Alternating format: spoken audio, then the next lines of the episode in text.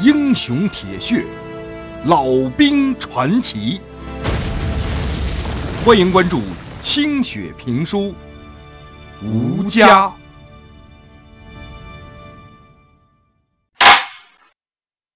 上回书说到，当谢有盼冲进着了火的教学楼去救江南雨的时候，发现江南雨居然全裸着。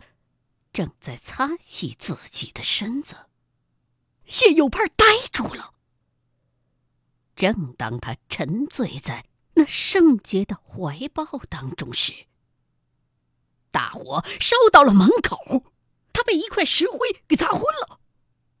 当他苏醒过来的时候，脚下的地板已经被烧得滚烫，正随着大楼轻轻的颤动着。完了，谢有盼痛苦的低下了头。有盼，我们哪儿也不去了，我们就在这里，好吗？说着，江南雨的双手柔柔的从背后。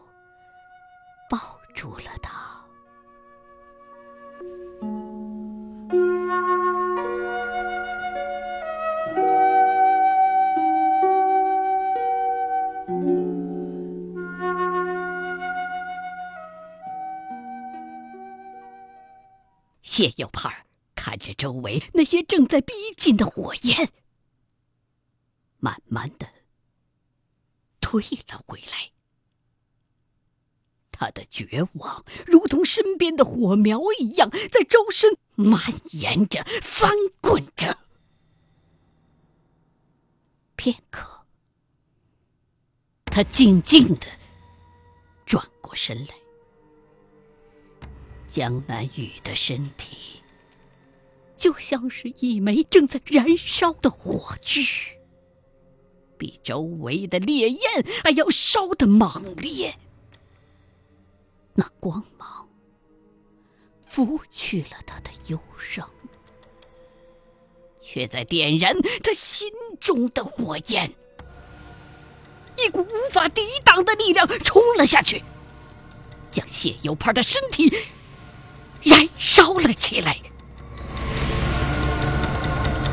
他猛地一把抱住了江南雨，如同狼一样吻着他的脸，他的嘴。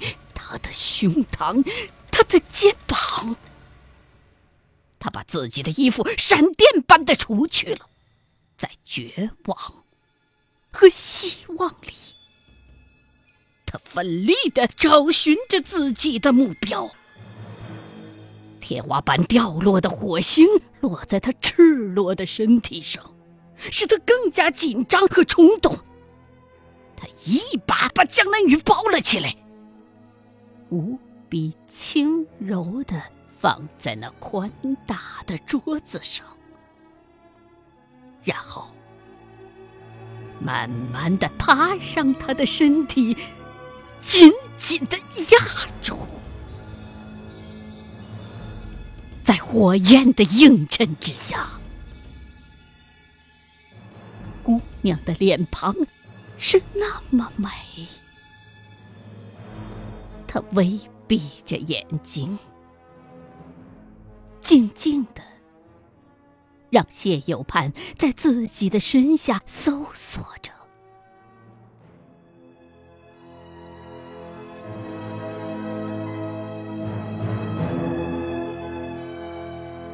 一种前所未有的疼痛从下面传来的时候，江南雨猛地睁开双眼，在尖叫声中爆发出了一股强大的力量，将自己和谢有盼紧紧的融为了一体。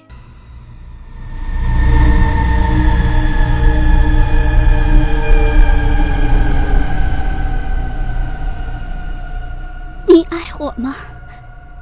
当然。我要你说。我爱你，亲爱的南雨，我说过，我是你的，以后永远都是你的了。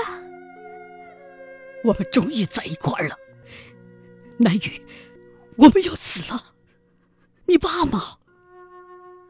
我们不会死的，醒来之后，我们就会是两只快乐的蝴蝶。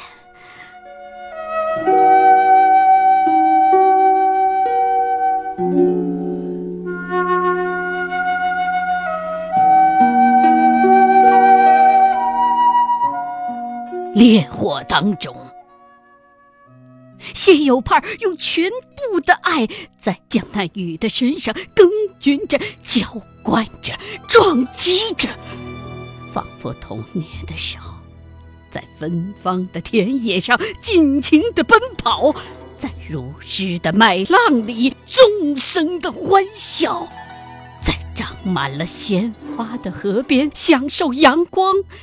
在村口的大杨树上荡起秋千，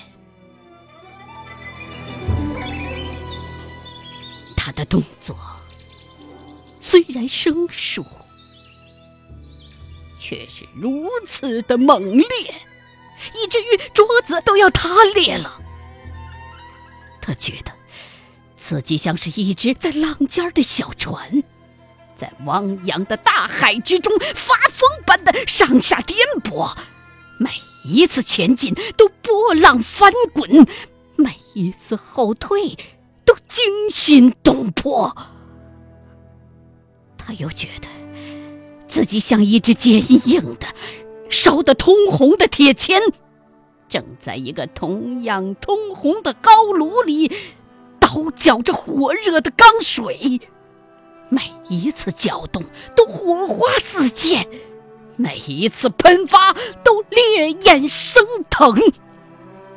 谢有盼的猛烈的冲击，让江南雨一次又一次的尖叫，一次又一次的呼喊。谢有盼知道自己已经被烤焦了，烧裂了。身上已经露出了森森的白骨，可是他并没有停下最后的挣扎。当他把最后的爱和绝望全部注入江南雨的体内时，谢有朋儿发出一声惊天动地的哭喊。他们的大地和天空，在这一瞬间骤然崩裂，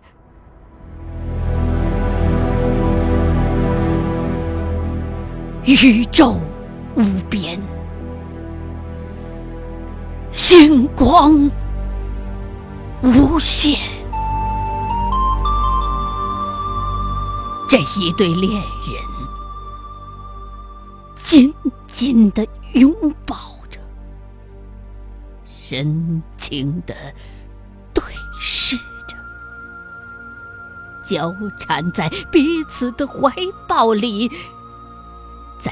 天旋地转当中坠入了无边的黑暗。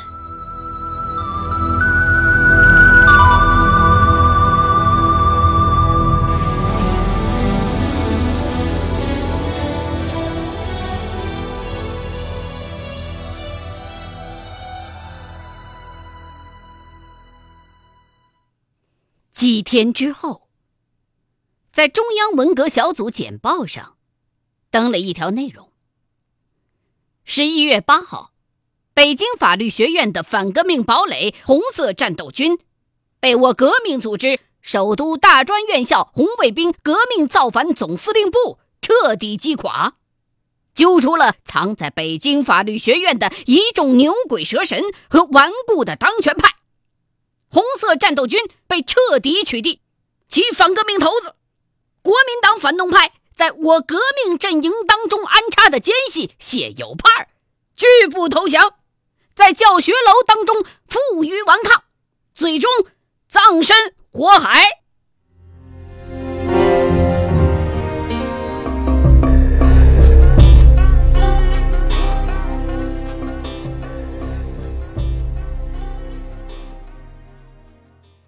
当宿舍的老四王其富拐着腿来到板子村的时候，正值腊月初八。他给老旦和翠儿带来了这个噩耗，也带回了谢有盼带血的军帽。只说了几句，他就一瘸一拐的。消失在村口了。有盼儿死了。那个人走了好一阵儿，老旦和翠儿都没反过神儿来。这怎么可能？儿子已经把自己打倒了，回到北京。应该是风风光光的闯荡啊，怎么会被别的造反派冲垮了呢？为了救一个女子，被砸死在大楼里头了。有盼儿怎么会这么做呢？没听说他提过一个女子啊。诸多可怕的疑问，在夫妻俩的脑子里搅和着。这比噩梦还要恐怖的事实，彻底的击垮了他们。老旦和翠儿在冰天雪地里抱头痛哭了。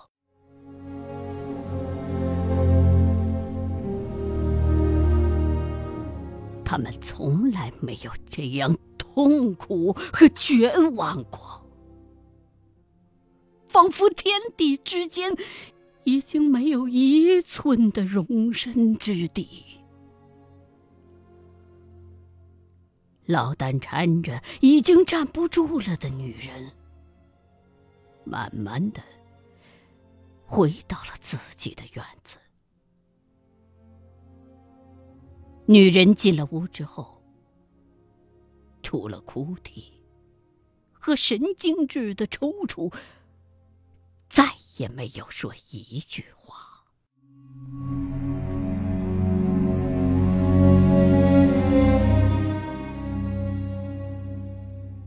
还没等他们从悲伤当中喘过一口气儿来，公社的造反派们又来了，上面指示。全面夺权的时代到来了，全面内战的高潮到来了。于是，两乡三社的造反派们也全都来了。老旦和翠儿在麻木当中，又一次被拎上高台，反剪着双手跪在地上，戴起了高帽。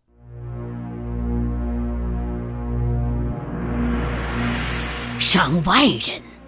在台下高呼着，轮流批判着台上二十多个反动派和走资派。郭平原和他的婆娘也在台上，两个人都哭丧着脸，鼻涕横流。在几个造反派把郭平原架起飞机的时候，郭平原竟然屎尿全都流下来了。老旦和他的女人。面容呆滞，任凭造反派们怎么打骂，也毫无表情，一声不吭。以谢国牙为首的公社造反派们很不满意，飞机试、抽嘴巴、头撞地，全都试过了。可是这个老大就是不哼不哈，这简直是对革命者的蔑视。谢国牙发了狠，让人把老旦直直的立挺了起来，冲着台下大声的喊道：“反革命的人不会说话，看看他反革命的代会不会说话？他敢叫老旦，而且一叫就是几十年。就算你改了反动派的名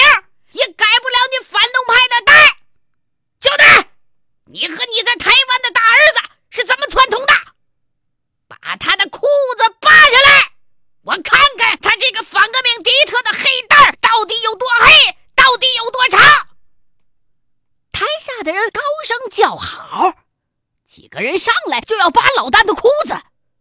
老大撑不住了，呼啦一下跪了下来。俺交代，俺交代，别撸俺的裤子！不行，给他扒下来！就在老旦的棉裤要被解下来的时候，一个身影如同鬼魅般的撞向了那几个人。老旦看到，那竟然是再也没有说过一句话的翠儿。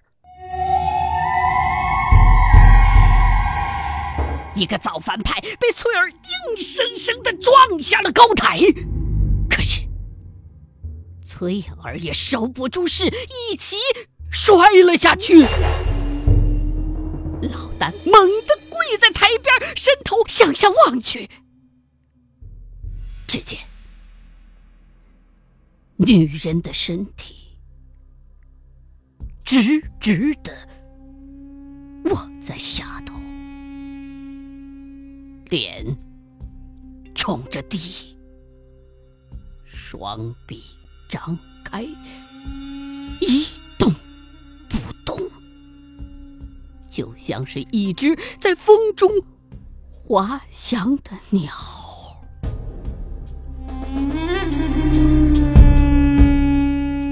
旁旁边的造反派给摔得大口的吐着血，连眼白儿都翻出来了。翠儿啊，谢国呀，我日你妈！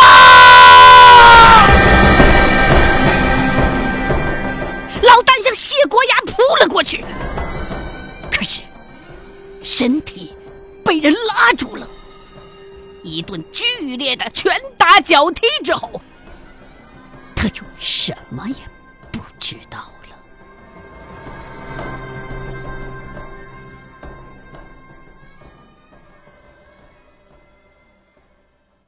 醒来之后，老旦惊讶的发现自己正躺在自家的院子里。翠儿的尸体被盖上了一床棉被，放在院子的正当中。老旦挣扎着爬过去，摸了摸翠儿的脸。手下仿佛是摸到了一块厚厚的冰，还是有好人的，把俺们送回来了。这呀，是让俺能埋了你，埋完了你啊，他们就回来。整俺了。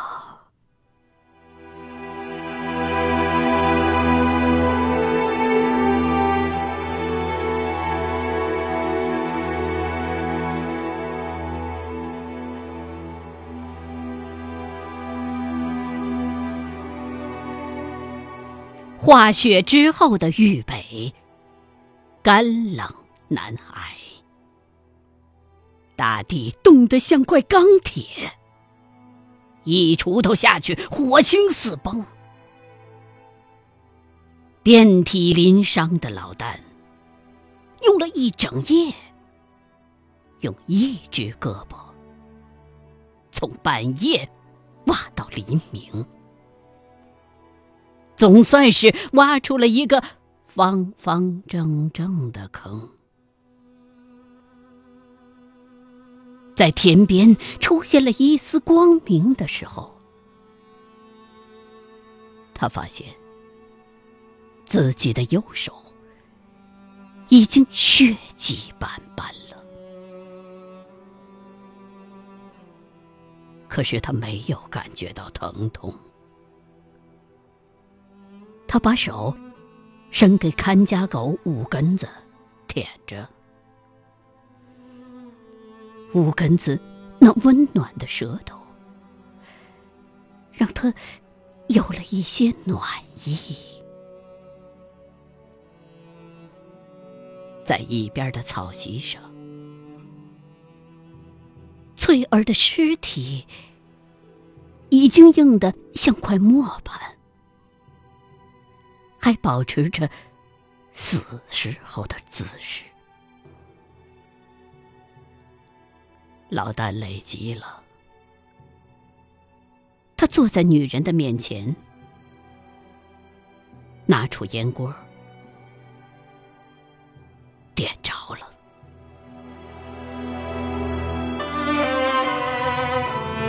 翠儿啊，你看，俺都给你挖好坑了，方方正正的，比咱在公社深挖土地的时候还深呢。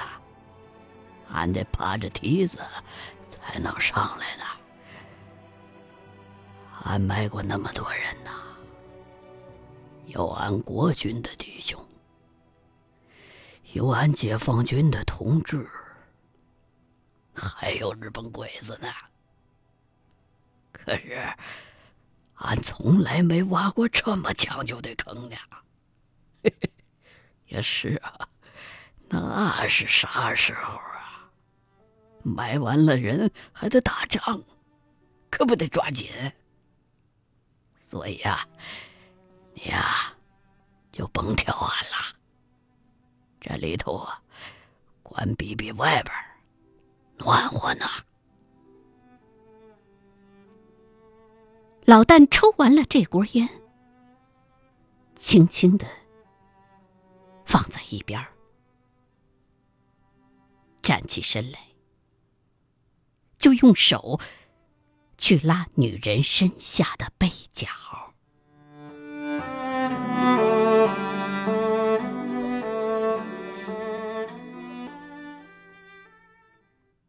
欲知后事如何，欢迎各位继续收听清雪评书《吴家》。